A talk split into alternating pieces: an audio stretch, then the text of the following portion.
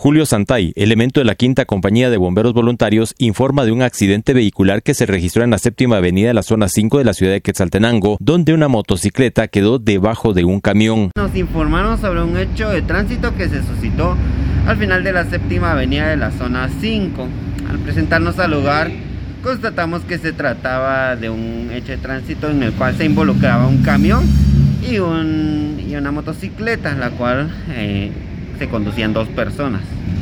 Pues al momento de evaluar a, ambas personas, eh, el primer paciente, quien se identificó como Carlos Alvarado, de 32 años, eh, presentaba un trauma de tórax en el cual presentaba fracturas en las costillas, así como trauma abdominal, el cual se, se encontraba en situación delicada, por lo que procedimos a trasladarlo hacia el Hospital Regional de Occidente.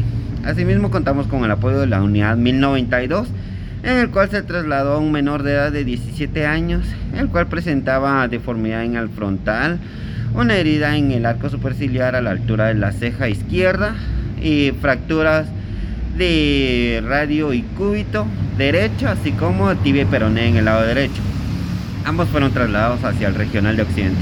Desde Emisoras Unidas Quetzaltenango informa Wilber Coyoy, primera en noticias, primera en deportes.